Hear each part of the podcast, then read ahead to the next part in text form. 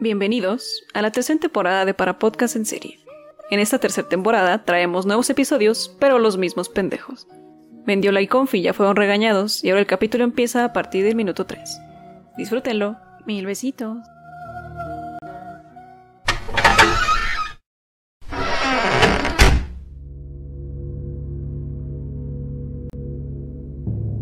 ¿Qué tal amiguitos? Muy buenas noches. Eh, tardes, días, la hora en la que estén escuchando este podcast. Lo más probable es que lo estén escuchando un lunes, como los fieles seguidores que son. El día de hoy me encuentro yo solo, solín, solito, dirigiendo este programa para podcast en serie.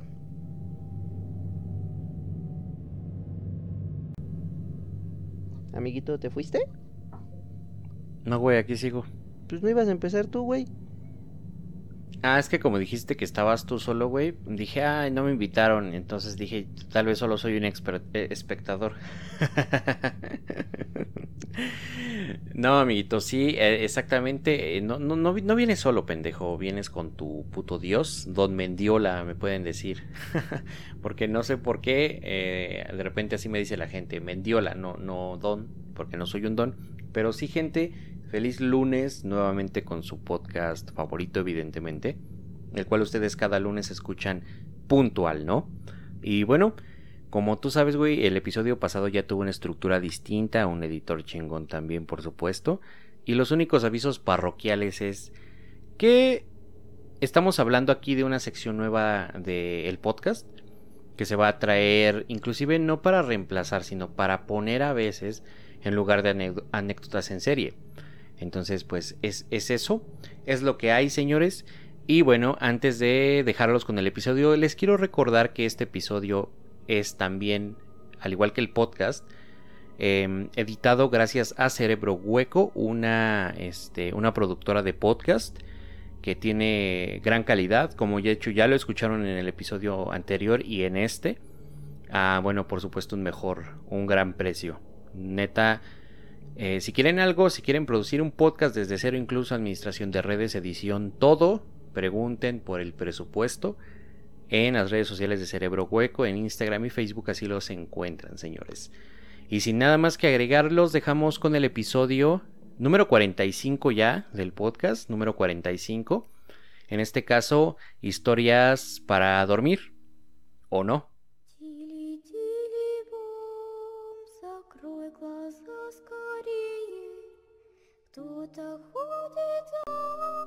Vaya, vaya, nueva sección en el podcast. Pues bueno, comenzando esta noche con un cuento de aquellos que no te dejarán dormir. Tiene un, un- un cuento de, de terror, ¿no? Este. mm, Pero saluda a la gente, no seas grosero, güey, por favor, cabrón. Ya los había saludado, amiguito. ¿Qué tal, mis pero- chachalacos? ¿Cómo están? Bueno, mis parafans, mis chachalacos. Ya no sé ni cómo se les dice a estos cuates, güey. Ya, la, la verdad es que ya la cambiamos bastante. Yo digo que le dejemos con los parafans, se, se- se escucha chingón, se escucha chido, se escucha orgánico, se escucha mamón. Este, sí, güey, el día de hoy, pues como ya saben, le- les traemos un- una, una, este, una sección nueva en el podcast. Así se llama eh, Cuentos para dormir o no. Eh, porque no, no sé por qué, porque simplemente se me antojó. Hay muchos cuentos los cuales me gustan. eh, he leído y están interesantes y también dan un poco de terror. Entonces creo que vale la pena en lugar de solo postearlo en Facebook. Ah, y de hecho, si no me siguen en Facebook deberían porque ahí posteamos todas las noches una historia, una cosa curiosa de algo paranormal, alguna conspiración, algo, algo, algo se publica para que puedan leer antes de dormir. Y sí, señores, pues como ustedes saben, empezamos con esto, pero no, no sé, Confi, ¿tú, tú quieres empezar, empiezo yo, avísame, a ver, ¿qué, qué, qué quieres? ¿Qué quiero? ¿Qué quiero? ¿Qué necesito? Ay, quisiera no sentirme mal, amiguito. La verdad es que ustedes me escucharán acá muy alegre, muy todo, güey. Pero no mames, amiguito. La vacuna, güey, pega con madre, banda, ¿eh? Con madre, güey. ¿Ya te vacunaron, pendejo? ah, no mames, a mí no, güey. Aquí en este, en esta localidad no han dicho nada. Vacúnense, amiguitos. Cuando llegue a su localidad, vacúnense. Procuren no tener actividades físicas al día siguiente o que tengan que ir a trabajar, porque no mames, está cabrón este pedo. Yo eh, me vacuné el fin de semana, estuve chido el día que me vacunaron, pero en la madrugada ya estaba así como, no mames, Odín, llévame contigo, por Dios. Porque no. Eh, no, aquel que muere de enfermedad eh, o de algún mal mm, así, güey, no merece Valhalla. Te hubiera sido Agel directamente. Ni pedo. Ni pedo, pero vamos, vamos a empezar con esto, güey. Voy a empezar yo. Como les digo, son historias, son cuentos para dormir o no. Y la primera se titula No te grabes de noche mientras duermes. Y esto reza así. Desde que tengo memoria he estado obsesionado con lo paranormal. Debido a mi naturaleza inquisitiva, siempre me he sentido atraído por el estudio de los fantasmas y espíritus. Cuando pienso en cómo fue que comenzó todo, me acuerdo de mis padres. Ellos solían contarme cuentos de terror antes de irme a dormir. Incluso cuando se preocupaban por que dichas historias me provocaran pesadillas, yo insistía y amaba cada minuto de ese breve terror. Recuerdo acampar con mi familia o tener pijamadas con amigos en los que contábamos cuentos de fantasmas unos a los otros, eh, pues prácticamente un intento para asustar a quienes nos rodean. Conforme pasaron los años, mi pasión por lo sob- sobrenatural creció y decreció. Por lo general, una vez que el otoño comenzaba, mi interés alcanzaba su punto máximo. No obstante, en los meses inmediatos del invierno mi interés volvía a enfocarse en las cosas de la vida cotidiana. Trabajo para una compañía industrial manejando números, eh, paso día tras día, hora tras hora capturando datos e imprimiendo hojas de cálculo para mis jefes. No es el mejor trabajo del mundo, pero definitivamente tampoco es el peor, y la paga es decente. Lo suficientemente decente como para permitirme tener mi propio auto, una casa pequeña, y compré una propiedad el año pasado, y empecé la mayoría de mi tiempo libre haciéndome reparaciones a esa propiedad. Así que fue como me las arreglé para conseguirla como un precio accesible para mi salario. Cuando adquirí el lugar estaba bastante deteriorado, seguro aún era habitable, pero si necesitaba pero sí que necesitaba reformas. Diablos. Ni siquiera habría invitado a nadie a visitarme durante los primeros meses por la vergüenza. Cada uno de mis pagos lo invertí en arreglar y remodelar mi casa, hasta que, meses con meses, la necesidad de invertir mi salario fue cada vez menor, después de cambiar el piso, pintar paredes, arreglar la corriente eléctrica y el aire acondicionado. La casa comenzó a lucir como un sitio apropiado y realmente extraño ese lugar. Un par de meses atrás estaba mirando un programa de televisión sobre un grupo de investigadores paranormales, viajando por el mundo y explorando lugares tenebrosos con la esperanza de captar algún espíritu en video. Este tipo de este tipo de realities, por lo más exagerados que puedan ser, son muy entretenidos para mí.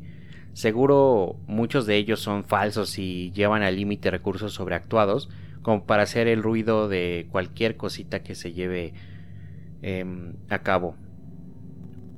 Una pisada aquí, una pisada allá, el arrastre sobre algo sobre el suelo, una puerta cerrándose ocasionalmente, pueden llevar a la histeria a cualquier espectador. Como sea, mi parte favorita de esos programas son los FVE, que es decir, fenómenos de la voz eléctrica. Básicamente los investigadores sacan una grabadora de voz en una habitación vacía, haciendo unas cuantas preguntas en voz alta, graban y cuando escuchan la grabación, voces del otro mundo pueden escucharse hablando a través de la misma. Si bien, se, si bien estas, estas grabaciones son falsas hasta cierto punto, la idea es que capaz de la idea es ser capaz de escuchar las voces sobrenaturales. Me atrajo lo sobrenatural. Ya sabes, las posibilidades de tener evidencia física en las manos de que algo existe en el otro lado. El problema es que estaba mirando y mencionaba en sus redes sociales al finalizar y al indagar en ellas, descubrí que también estaba en su propio website. en el que vendían equipo utilizando en el show, mientras que la mayoría del equipamiento estaba fuera de mi presupuesto. Y realmente no veía la necesidad de comprar algo como una cámara de infrarrojos hipersensitiva y vi algo que me llamó la atención. Eran esas grabadoras digitales que se usaban para hacer algunas FVs. Algunas de ellas eran bastante costosas, exponiendo a cientos de botones distintos y de diferentes funcionalidades. Otras más solo contaban con lo básico, lo más simple, solo alrededor de unos 40 dólares. Y no sé, me impulsó algo a comprarla y el pensamiento de finalmente podría satisfacer mi vieja pasión o quizás solamente estuviera tomando decisiones estúpidas de vez en cuando. Como sea, compré ese objeto y de hecho me olvidé de él hasta que alguien tocó mi puerta tras un par de semanas y mi interés se reavivó. Pasé la tarde leyendo el instructivo que venía con el aparato, instrucciones simples de uso y mantenimiento, y la probé esa misma noche. Me quedé despierto hasta la madrugada haciendo preguntas, reproduciendo el sonido estático y repitiéndolo una y otra y otra vez. Cuando el sol afuera se tornó naranja, revelando el sol que estaba, que estaba saliendo, decidí dormir un poco, aliviado de que no tuviera, no tuviera que ir al trabajo. Un rato más tarde me levanté y volví a mirar hacia la grabadora que había comprado. Consideré que mi casa tal vez no estaba embrujada en primer lugar, por lo cual mi familia al capturar algo de verdad nunca se había experimentado sentido nada paranormal desde que me mudé, así que podía ser estar, podía estar seguro. Después de vestirme y alistarme la tarde, para la tarde, perdón, noté que había dejado el aparato al lado de mi cama, grabando mientras dormía, riendo por lo por lo bajo. Me pregunté si podría escucharme a mí mismo roncando o incluso hablando entre sueños, así que rebobiné la grabación hasta un punto al azar, oprimí el botón de reproducción. Por 30 segundos no fui capaz de escuchar nada. Distinguí un sonido de arrastre como de las sábanas siendo arrojadas. Otro minuto pasó y estaba a punto de apagar la grabadora cuando oí algo más. Se escuchaba como un susurro. Después de reproducirlo múltiples veces distinguí lo que decía. Te veo. Decidí que estaba en shock. Eh, era poco. Escuchar una voz envió escalofríos por toda mi espalda como nunca las había sentido antes. Mientras consideraba la posibilidad de que podría ser yo mismo hablando dormido, no se sentía como si fuera ese el caso. Pensé que el resto de la tarde, escuchando la grabación eh, con detalle, podría como hallarme más, más evidencia. Y hubo solo cuatro ocasiones en las que se grabó una voz. No estoy seguro de que se trataba de la misma, pero decían, ¿estás ahí? Vigílenlo, te veo no puedes escapar. Cada una era más escalofriante que la anterior, no estoy seguro. Estuve dándole vueltas al asunto durante bastante tiempo, entonces consideré grabarme a mí mismo una vez mientras dormía, solo para estar seguro. Me fui a dormir temprano esa noche y el sol cuando estaba en lo alto del cielo descendió rápidamente. Me aseguré rápidamente que cada puerta y ventana estuviera cerrada antes de poner en marcha mi grabadora y me abandonara para el sueño. Fui, Fui despertado a las dos de la mañana por algo. No podía asegurarlo con certeza, pero me sentí como si estuviera en peligro. Me senté en mi cama, empapado de frío y sudor y mirando alrededor de mi habitación. Recuerdo haber preguntado en voz alta si alguien estaba conmigo, pero no recibí ninguna señal. Fue más difícil quedarme dormido la segunda vez para eventualmente lo logré. Al despertar Rápidamente conecté mis audífonos a la grabadora y reproducí lo que se había grabado. Solo fui capaz de escuchar dos voces. La primera cosa que distinguí me sobresaltó.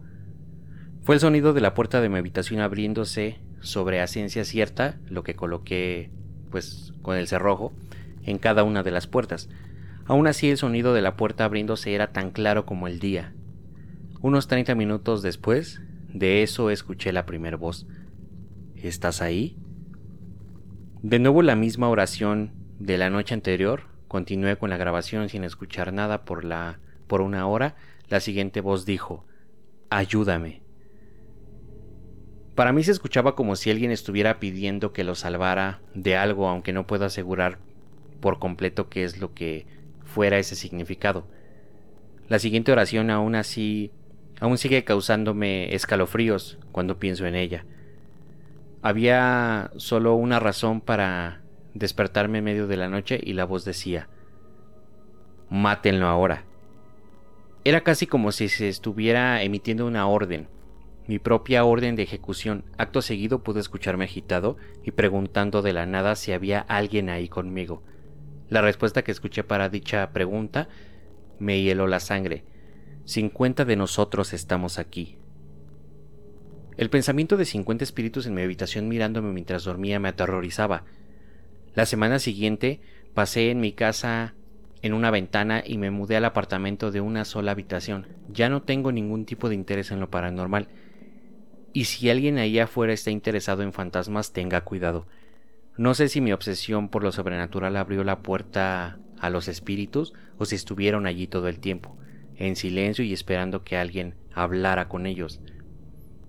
Después de que escuché esa grabación no puedo evitar sentirme que me observan constantemente, que me persiguen constantemente, pero que tenga que buscar un nuevo apartamento pronto, pues empezaré a escuchar que mi puerta se está abriendo y cerrándose en medio de la noche. Toma mi consejo, nunca te grabes solo de noche mientras estás durmiendo porque puede que lo que escuches no te guste. Desde que tengo memoria he estado obsesionado con lo paranormal. Debido a mi naturaleza inquisitiva siempre me he sentido atraído por el estudio de los fantasmas. Cuando pienso cómo fue que comenzó todo, me acuerdo de mis padres y ellos solían contarme cuentos de terror antes de irse a dormir. Incluso cuando se preocupaban por dichas historias provocaban pesadillas, yo insistía en que me contaran esas cuentas de terror. Recuerdo acampar con mi familia o tener pijamadas con amigos y que contábamos cuentos de fantasmas los unos a los otros. Pero por lo que más quieran, no escuchen no, no se graben de noche. Me gustó esa historia. Ya me dio miedo, güey. Ya no, este, hasta aquí el día de hoy. El podcast queda pausado hasta aquí, güey. Tu historia va a ser la anfitriona de todo el episodio, güey. Yo ya no pienso grabarme ahorita. Entonces, mañana si quieres nos conectamos tempranito, güey. Que se suba en la tarde y ya sin pedos, güey. ¿Jalas o qué? No, no, no. No seas puto, amiguito. Vamos a grabar de noche. Y dice que no cuando estás durmiendo. ¿Sabes algo? Tengo que decir algo importante. Yo creo, eh, si llego a casarme, claro está, y si a esa morra le gusta lo paranormal, seguramente le vamos a contar este tipo de historias a nuestros hijos. Seguramente. Así que, futuro hijo, espero que no te grabes de noche para que no descubras toda esa mierda, pero esta historia, la verdad me gusta un montón, precisamente por esa parte de que estamos hablando de grabarse de noche. Nunca lo he hecho y de hecho alguna vez lo iba a intentar. Pero desafortunada o afortunadamente, según yo había puesto a grabar el teléfono, pero en la mañana siguiente en realidad no estaba grabando nada, o sea, simplemente era como no se grabó nada, es como si no hubiera picado el botón de grabar. Así que ahí pensé, tuve suerte o simplemente no lo presioné o algo borró el audio. No lo sé, pero yo no quiero descubrir qué hay o qué no hay, porque yo sé bien qué hay y qué no hay, justamente porque he tenido como algunas cosas. Así que esa es la primera historia. Me mamó cabrón esta pinche historia. Por eso seguro que la gente también. Hoy, lo voy a intentar, lo voy a intentar, pero a ver, amiguito, ¿qué nos vas a contar? La historia que yo voy a relatar tiene por título no te salvas de un muerto. Anochecía, eran las seis y media de la tarde, mientras manejaba solo sobre una de las carreteras más desoladas de un lugar que no quiero especificar. Escuchaba música a todo volumen mientras disfrutaba del camino rodeado de un hermoso y poco denso bosque, el cual me provocaba una sensación de bienestar y paz que no puedo describir ya que estaba alejado de la civilización y por ende en armonía con los paisajes de otoño en completa tranquila soledad. Lo importante no es a dónde ni por qué viajaba, lo importante es lo que pasó durante el viaje, cosa que me marcó profundamente y que me seguirá por el resto de mi vida. Todo marchaba bien, pasaban las horas y el sol se ocultaba cada vez más en las montañas a lo lejos, trayendo consigo una oscuridad que me relajaba conforme éste se iba intensificando. Hay que aclarar que el pueblo más cercano estaba a casi cuatro horas del punto donde me encontraba, por lo que la única cosa que debía preocuparme era de no quedarme sin gasolina, asunto que afortunadamente ya tenía cubierto. En eso, ya por las ocho de la noche, me percaté de que pasaba por un lugar con mucha neblina, así que disminuí la velocidad y centré toda mi atención en el volante ya que odio conducir de noche y con niebla aún peor, pues no tengo muy buena vista que digamos. Por razones que consideré normales, comencé a tener una sensación de intranquilidad que poco a poco iba aumentando. No me sentía muy seguro y eso me causaba una preocupación que me hizo parar el carro en la orilla de la carretera y revisar Google para ver cuánto me faltaba, para ver cuánto más demoraría en llegar a mi destino. Y así ver si me convenía llegar u hospedarme en un hotel en el pueblo más cercano, pues tenía que en todo el camino hubiera neblina o peor aún, que comenzara a llover. Después de una profunda pero rápida reflexión sentado en mi coche en medio de la nada, decidí continuar y ver si la niebla continuaba hasta llegar al pueblo. De ser así, me quedaría a dormir en un hotel y continuaría hasta el amanecer.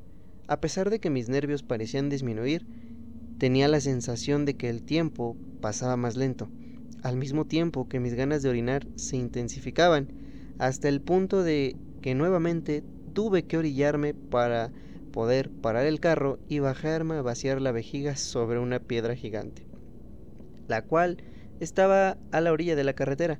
Lo malo es que al bajarme del carro en automático me sentí todo lo contrario a seguro así que me empeñé en realizar esta tarea lo más rápido posible, pues temía que fuera a haber animales salvajes cerca, aparte de que mi campo de visión era muy corto. Mis temores comenzaron a volverse realidad, ya que mientras orinaba comencé a sentirme observado desde uno de los árboles que se hallaba a pocos metros de mí. Al ser observado, con mi paranoia, lo que quería decir que no era nada ni nadie, de no ser porque juraría haber escuchado una débil e intangible voz que vino desde un árbol y que inmediatamente me paralizó, al tiempo que la piel se me erizó. Como pude, corrí al auto, abrí la guantera y saqué una linterna. Ya con la linterna encendida apunté hacia el árbol y para mi sorpresa no vi nada. Intentaba calmarme buscando cualquier posible explicación. Esa voz que claramente oí me paralizó. Tal vez fue el miedo de sentirme observado lo que hizo que oyera algo que realmente no estaba ahí. O fue un animal lo que provocó ese ruido que percibí como una voz. No sé, pero si de algo estoy seguro, es que lo que sentí tan real fue esa voz que me hizo correr hasta el auto y prepararme para lo peor en caso de que de verdad hubiera alguien ahí. Finalmente, sin pensarlo más, opté por subirme el cierre, subirme al auto y continuar mi camino, no sin antes ponerle seguro a las puertas. Tenía la esperanza de que al oír música, esto dejara de pasar en mi cabeza, que esa terrible experiencia la fuera olvidando pero esto no ayudaba mucho, ya que mi corazón seguía latiendo de manera agitada, sentía náuseas, y tan solo de pensar en las posibilidades de que algo realmente me acechó mientras hacía del baño, algo desconocido. Intenté otra cosa, poner la radio en algún programa nocturno para distraer mis pensamientos. Lamentablemente me encontraba en un lugar donde la señal no era muy buena, por lo que me resultó difícil sintonizar una estación que no se oyera con interferencia. Al final lo logré y pude centrarme en el programa más que en cualquier otra cosa. Volví a sentirme tranquilo y seguro. Esto me ayudaba a pasar con más claridad el camino, pensar más relajado y analizar mejor la situación en la que me había enfrentado. Aún así, preferí no pensar más en eso hasta llegar a la ciudad. Apenas eran las nueve y media de la noche, la niebla continuaba, pero eso ya no me importaba, tanto después de lo desagradable que me había sentido en la experiencia ya mencionada. Lo que sí me extrañó fue que empecé a sentir frío, un frío que aumentaba cada vez más y que me incomodaba, ya que no tenía todas las ventanas del auto cerradas, y un suéter que me hacía sentir un calor en momentos, pero de un segundo a otro ya sentía el, ambiente nuevamente helado. Así que miré, miré, el termómetro del auto. Vaya sorpresa que me llevé cuando vi que este marcaba 21 grados Celsius. Aún cuando yo tenía una sensación térmica de 10. Al final, simplemente pensé que era debido al susto que me había llevado hace un momento, por lo que traté de ignorar la sensación. Igualmente comencé a sentir hambre, por lo que busqué una estación de gas donde parar para comprar algo de café, un café y para aguantar al menos a llegar hasta un pueblo. Me costó un poco, pero pude encontrar una estación pequeña, algo iluminada a un lado del camino, por lo que me estacioné afuera de la tienda de conveniencia y me adentré en busca de algo de comida. Al principio me dio la impresión de que estaba sola, pero luego vi al cajero saliendo del baño, impresionado por ver a alguien ahí a estas horas y con esta niebla. Tranquilo, comencé a buscar lo que necesitaba, paseándome por los pasillos sin ningún tipo de prisa, sabiendo que al menos había alguien con quien contar en caso de que lo necesitara. En eso, mi tranquilidad se ve interrumpida cuando por pura casualidad volteo hacia la ventana y veo lo que parece ser algo parado afuera de la tienda. Aun siendo de noche y habiendo niebla, podía ver que esa cosa me estaba viendo fijamente, ya que su ojo brillaba de manera exagerada. No podía asegurar que fuera una persona, ya que tenía la cabeza deformada y algo que parecía colgarle de la cara, además de que en una pierna se le veía ligeramente doblada, como si estuviera rota. Nuevamente no sabía qué hacer en ese momento, ya que no quería perder de vista al hombre extraño, ni llamar la atención del cajero, quien rápidamente notó mi extraño comportamiento. Pasaron unos segundos de que el hombre se armara de valor para preguntarme si me pasaba algo. Esto debido a la vergüenza de hallarse en esa situación. Yo con voz débil y tratando de fijar mi mirada en el cajero sin quitarle la mirada de encima al tipo aunque fuera con el rabillo del ojo y arriesgándome a quedar como un completo lunático, le pregunté si él podía ver a alguien afuera a escasos metros de la tienda. El cajero, tal y como lo supuse, se mostró completamente extrañado ante mí.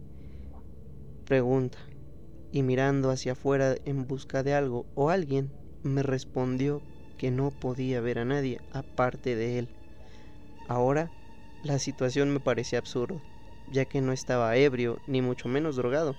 Pensar en la idea de que todo estaba en mi mente era igual de ridículo, pues no parecía ningún trastorno ni enfermedad mental, ni cualquier otra cosa que me hiciera alucinar de esa manera.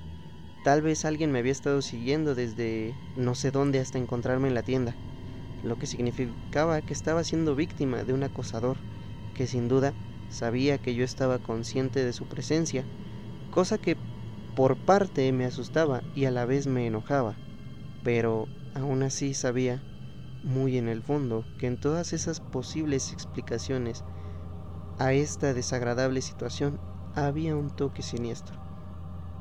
Cuando me di cuenta de que había desviado mi, atención de la extraña criatura al hundirme en mis pensamientos, ya era demasiado tarde, pues al voltear al lugar donde la había visto parada, sentí como un escalofrío terrible me recorrió la espalda, además de un vacío intenso en el estómago. La criatura había desaparecido sin que yo la haya visto moverse o esconderse. Nada faltó para que me diera un ataque de pánico, de no ser porque tenía que controlarme al estar solo en la tienda con una persona que, podía verlo, me miraba con creciente preocupación, esto debido a mis expresiones de terror. Pensé en llamar a la policía, pero temía que al no hallar nada, me dieran por loco, además de que iban a tardar mucho debido a, la zona en la que me encontraba. Así que rápidamente descarté esta opción.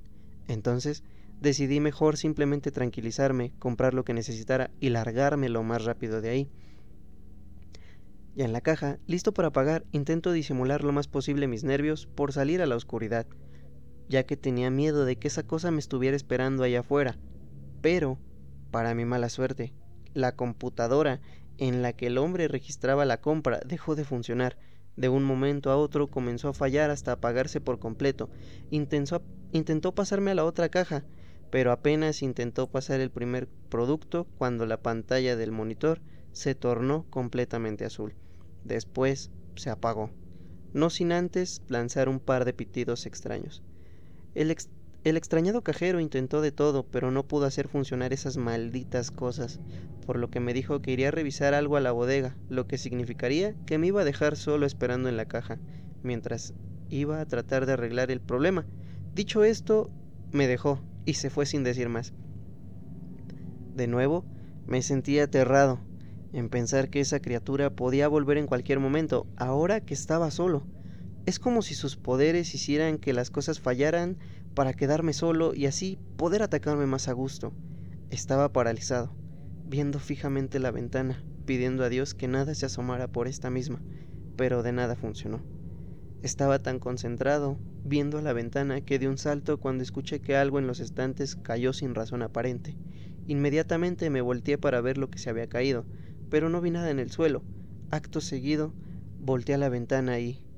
Ahí estaba, solo que más cerca. Me congelé. No podía ni siquiera gritar. Sentía como mis piernas se debilitaban cada vez más del terror. Aún así, no podía ver el rostro de este ser extraño que sin duda no era una persona. Fijándome mejor, vi que tenía una sudadera con el gorro puesto, lo que me dificultaba más el tratar de identificar a esta cosa. En ese momento simplemente cerré los ojos y comencé a repetirme, esto no es real, no puede serlo, una y otra y otra vez, pues no se me ocurrió nada mejor. Lamentablemente cometí un grave error al hacer esto, ya que al volver a ver a la, a la ventana, el tipo estaba ahora tras la puerta. El corazón me dio un vuelco enorme y casi caí al suelo. Mis piernas no me respondían, por lo que no podía pararme, así que, como pude, me arrastré por el suelo hacia la caja para buscar un arma con que defenderme. No me salía la voz, por lo que pedir ayuda me era inútil. Afortunadamente encontré un martillo, pero al intentar agarrarlo tiré un estante pequeño de dulces. Este se hallaba sobre el mostrador, la mano me temblaba, no podía agarrar bien las cosas. Arrinconado, escondido en una esquina, oí como si se abriera la puerta de la entrada, pero no alcanzaba a ver nada por lo que me preparé para lo peor. Con el arma en mis manos pensaba que esa cosa me estaba buscando, pues oía pisadas del otro lado del mostrador que lentamente se dirigían hacia mí. Afortunadamente el estante que tiró hizo suficiente ruido como para alertar al cajero que rápidamente acudió al lugar para ver qué estaba pasando. Yo agarrando fuerzas de donde fuera, salí corriendo de la tienda con el martillo en mano, Rápidamente metí la llave de mi carro para abrir las puertas lo más rápido posible, pero ésta se atoró, por lo que en un intento desesperado por entrar al carro, rompí la ventana de la puerta con el martillo y me corté la mano. Encendí el carro y pisé el acelerador.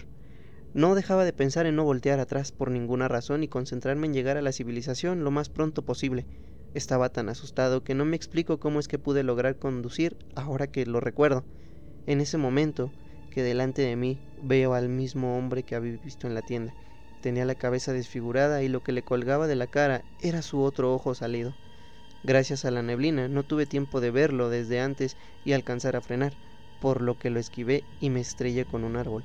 Pasaron los minutos y comencé a, recobrar la conciencia. Estaba herido, tenía cortadas por todas partes, pero podía salir de ahí, gatear y pedir algo de ayuda. No estaba tan grave, por lo que traté de salir del carro y una vez afuera traté de llamar a emergencias, pero mi celular se encontraba destrozado. Así que no me quedó de otra más que tratar de gatear hasta encontrar ayuda. De pronto, el carro comenzó a prenderse en llamas. Afortunadamente ya me encontraba lo suficientemente alejado por lo que no me pasó nada, de no ser porque la criatura salió del fuego dentro del carro y me comenzó a arrastrar hacia las llamas. Finalmente, Justo cuando estaba a punto de ser devorado por el fuego, desperté en una ambulancia rumbo al hospital del pueblo. A la mañana siguiente estaba casi recuperado. El doctor me dijo que el cajero que estaba en la tienda llamó al 911 cuando oyó el choque del automóvil, pues solo recorrí 100 metros antes de estrellarme y que cuando me encontró estaba inconsciente. Rápidamente, él me sacó del auto y pues temía que éste se fuera a incendiar. También mencionó que es muy peligroso conducir con niebla y en la noche, ya que hace muchos años un hombre que conducía ebrio había chocado. Esto por desviarse de la carretera, se estrelló con un árbol y murió de camino al hospital. Fue una experiencia horrible, ya que se le había salido un ojo y su cabeza se había desfigurado por el golpe. Lo entendí todo, pues resulta que lo que había orinado la noche anterior no era una piedra, sino un memorial puesto en el lugar del accidente para recordar a este hombre cuyo espíritu se molestó por eso. Una semana después de aquel incidente decidí ir a la estación de gas a agradecerle personalmente a la persona que salvó mi vida, además de disculparme por la actitud tan extraña que tuve esa noche. No le quise contar lo del hombre al, a la persona que estaba atendiendo en ese momento. No creo que esté de más el decir que pasar por el memorial lo vi parado detrás del árbol que, supongo, le causó la muerte, y sí, seguía viéndome.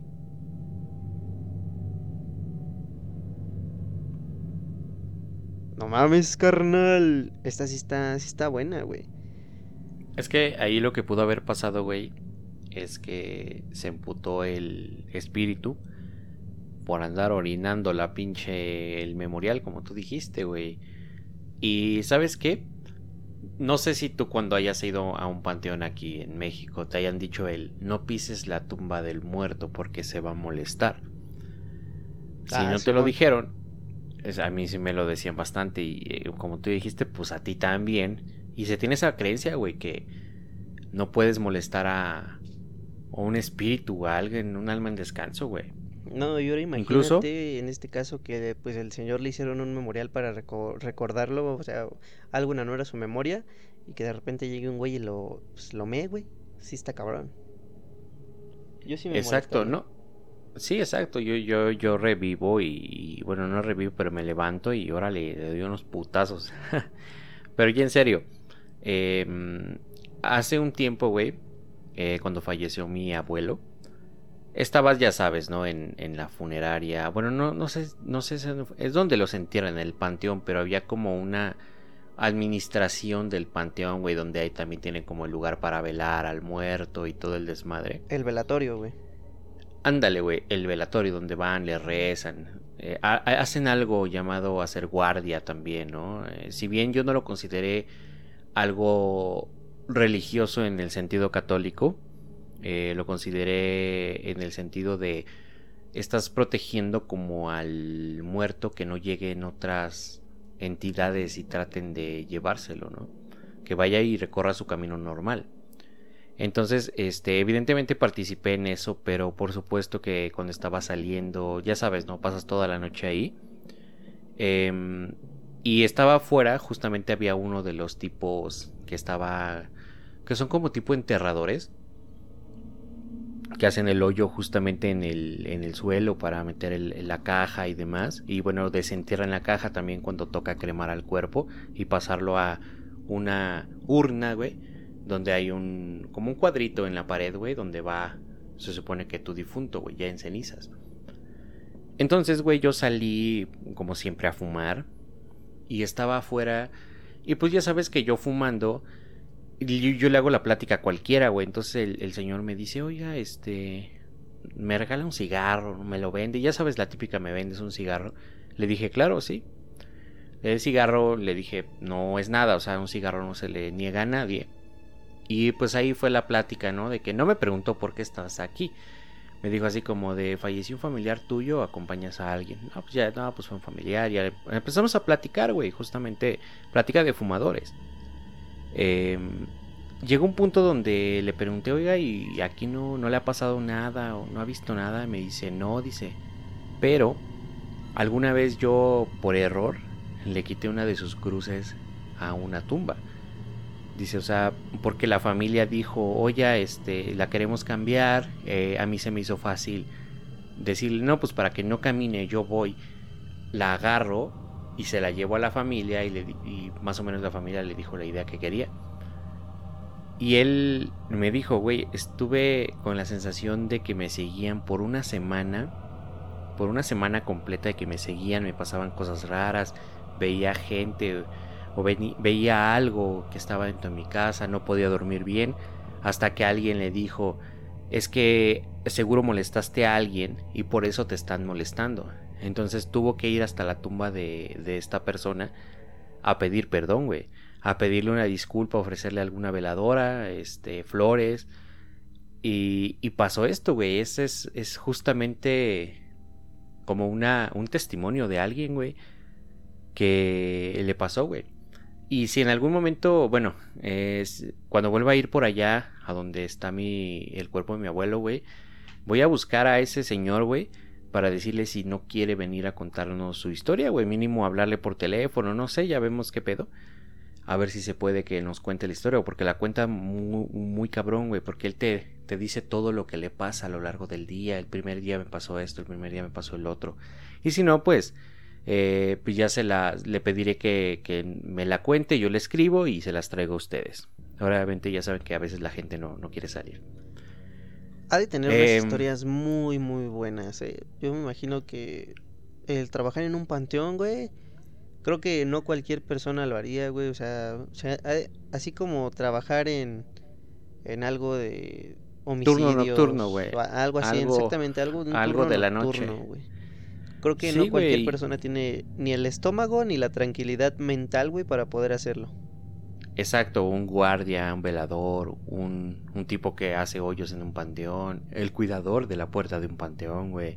O sea, hay incluso múltiples videos, güey, que, que, que son de ese pedo, güey. O sea, de, de lo mismo, güey, de que no puedes nada más estar así sin respetar. Pero bueno, gente, ya saben, respeten eh, las tumbas de, de la gente. Ahora, lo que sigue no, les- no se los recomiendo, güey. Definitivamente no se los recomiendo. Si ustedes quieren hacerlo, es bajo su propia responsabilidad, bajo su propia. su propio criterio, básicamente. Porque. Bajo, creo su que- propia pendejez. Exactamente. Porque para empezar aquí en este. en, en México. eh, pocos lados son donde se puede eh, hacer. ¿De qué hablo? Obviamente que todos conocemos al famosísimo Dross. Dross ya ha hablado de esto en uno de uno o más videos. Que se titula El juego del ascensor. Todo mundo lo conocemos y si no lo conoces, agárrate bien, ponte bien los audífonos y sube el volumen. Y si vienes en el transporte escuchándonos, en tu coche, mientras conduces, si estás a punto de dormir o si estás haciendo tu tarea, o por qué no, si estás en la oficina trabajando aún, presta atención. Porque puedes intentarlo tú bajo tu propia pendejez. Yo no recomiendo que lo hagas, evidentemente, y menos si eres menor de edad. Pero el juego del ascensor, básicamente te voy a pedir que en primera pongas mucha atención. Porque si sigues correctamente los pasos de este juego podrás viajar a un mundo alterno por medio de, de un ascensor. Los que dicen haber jugado y tenido éxito dicen que la puerta del, eleva- del elevador se abrió a pasillos interminables con extrañas luces que brillaban a la distancia, o bien que aparecían en una versión paralela del mismo edificio, donde todo estaba oscuro y había macabros sonidos que parecían acercarse desde la distancia. Incluso alguien dijo que su teléfono y su cámara de video no funcionaban en dicho lugar. Y todo, sin excepción, aconsejaron no explorar en estas realidades alternas. Si te atreves a jugar, más vale que anotes las instrucciones, porque lo primero que tienes que hacer es encontrarte en un edificio con 10 pisos. Es por eso que les digo que en México no hay muchos lugares donde puedas hacerlo. Entra al elevador, desde el piso 1, obviamente, y presiona el botón del piso 4. Cuando el ascensor llegue a este último, regresa presionando al piso 2. Una vez que estés en el piso 2, presiona el botón del piso 6. Al llegar ahí, baja de vuelta al piso 2. Cuando regreses a este, oprime el botón del piso 10. Cuando estés en el piso 10, baja al piso 5. Ten cuidado, porque existe la posibilidad de que en este instante una mujer alta y de apariencia extraña esté contigo, o entre contigo, perdón. Acuérdate de ignorarla en todo momento. Recuerden que estamos en el piso 5. Así que ahora vas a hacer presionar el piso 1 y espera. Si en lugar de bajar al piso 1 el ascensor sube hasta el piso 10, prepárate porque significa que el juego ha funcionado y ha funcionado bien. Una vez que estés en, estés en el piso 10 y se abran las puertas, te encontrarás en una dimensión alterna dentro del mismo edificio. Si la mujer extraña subió contigo, va a preguntarte hacia dónde te diriges y es muy importante que no le respondas. Por lo que más quieras, ni siquiera mires ni hagas caso. Es como si no existiera. No, no la mires. Hay dimensiones que son muy, muy obscuras, pero inofensivas, y otras pueden ser particularmente iguales a la tuya. pero no son sutiles o tienen sutiles diferencias, pero no necesariamente son buenas.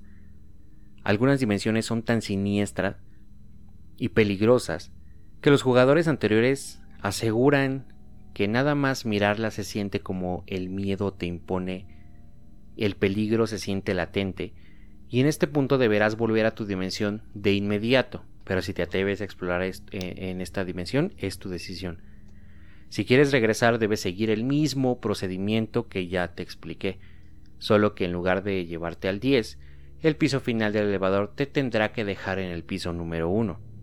En caso de que no funcione, tienes que presionar el botón del piso 1 una y otra vez hasta que el ascensor se ponga en marcha para bajar. La mujer seguirá a tu lado mirándote penetrantemente, pero no pierdas los nervios. Cuando el elevador regrese al piso 1, debes salir rápidamente sin mirar atrás. No te olvides de que ella sigue vigilándote y es muy peligrosa. Sigue caminando sin voltear hasta que escuches como la puerta del elevador se cierra. Este macabro, macabro, juego del ascensor puede llevarte a otros mundos, pero también mostrarte a los seres que acechan cuando no los podemos ver. ¿Te atreverías a jugarlo? Aquí yo solo quiero decir que seguro este lugar, este juego de funcionar, seguramente te lleva al mundo de los muertos. Dimensiones alternativas o algo así, tal vez es el mundo de los muertos. Depende del edificio, no sabemos. Y ¿Cómo es que no tenemos evidencia? Yo encuentro, mira, vamos a ser lógicos.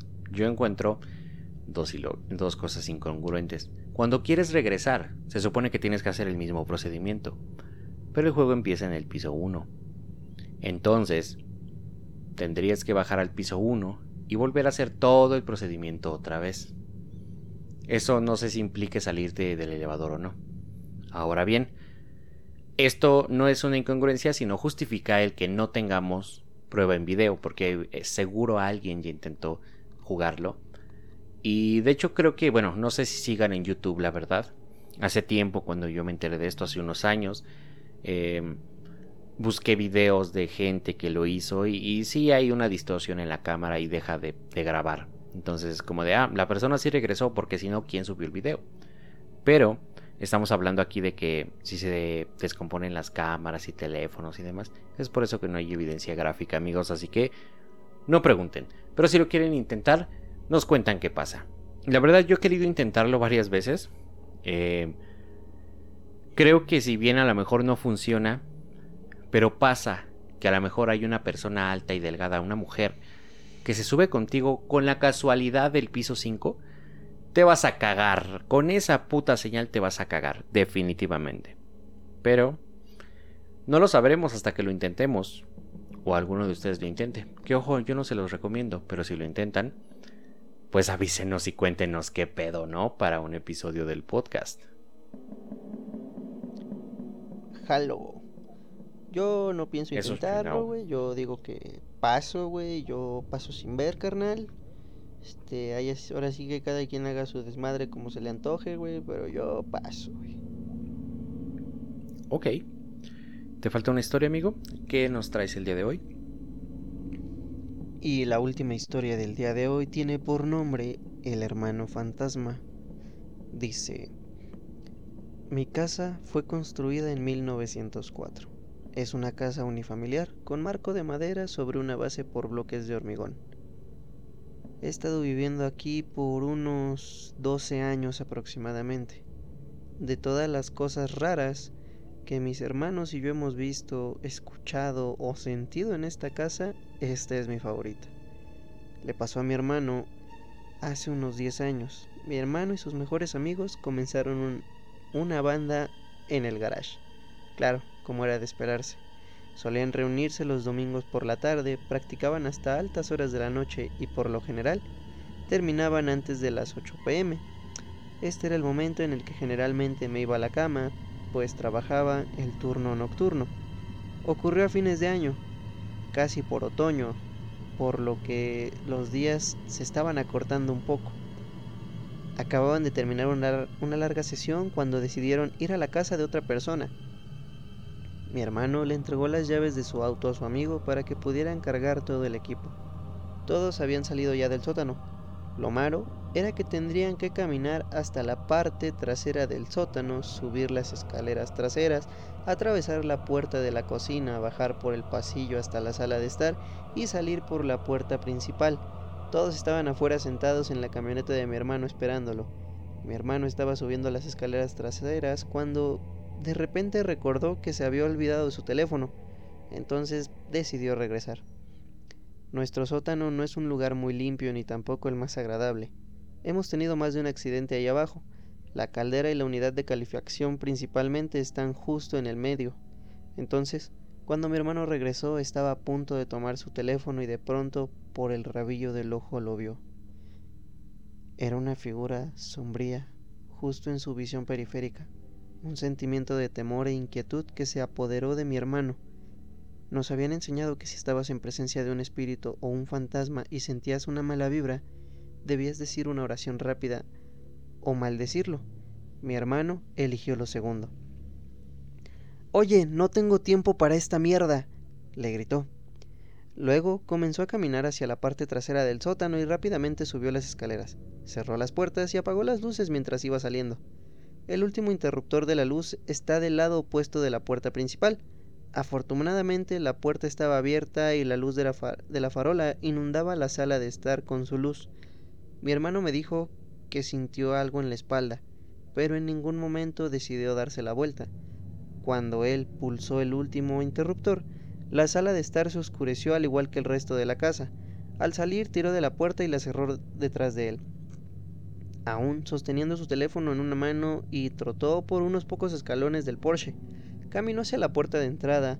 Nuestra casa se encontraba lejos de la calle principal. Tenemos un gran patio delantero, pero no hay un garage trasero. Cuando cerró la brecha entre él y su camioneta cargada de amigos, sonrió y se recriminó en su cabeza, enojado consigo mismo por asustarse cuando no había razón.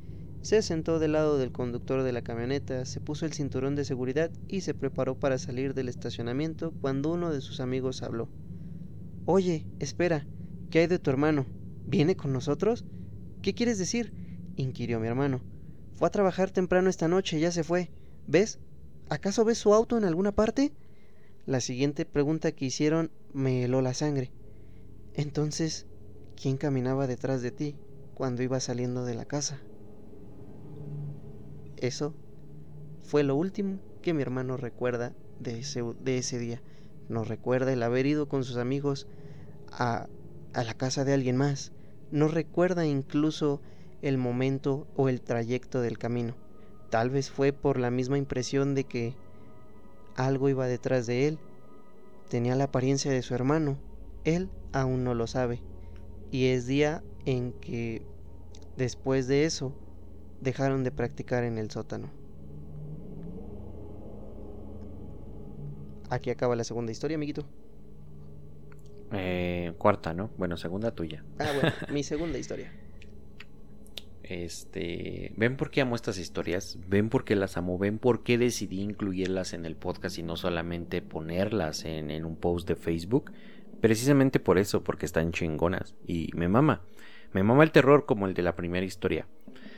Pero bueno, gente, espero que estos episodios les gusten, así como los de anécdotas en serie, así como los de asesinos, así como los de invitados, así como los de pláticas con cualquier persona sobre cualquier cosa. Eh, y que estén escuchando a los demás. Afortunadamente hemos visto un, crecimiento en las reproducciones de episodios pasados, en los seguidores también. Eh, afortunadamente esto que se está implementando está funcionando y bien. Y no solo en una plataforma, sino en varias. Eh, si bien aún no somos miles, de hecho ni siquiera cientos en, lo que viene siendo cada una de las plataformas, totales evidentemente sí. Pero, eh, pues nada, señores. Un consejo chingón antes de, de despedirnos. Jálenle al puto baño, cabrones. Y cabronas, porque también me han dicho algunas morras. Los baños de las morras luego también están bien culeros. ¿Por qué? Estés en tu trabajo, en un cine, en un restaurante, en donde sea, así sea el baño de la pinche fondita de la esquina de tu casa, cabrón.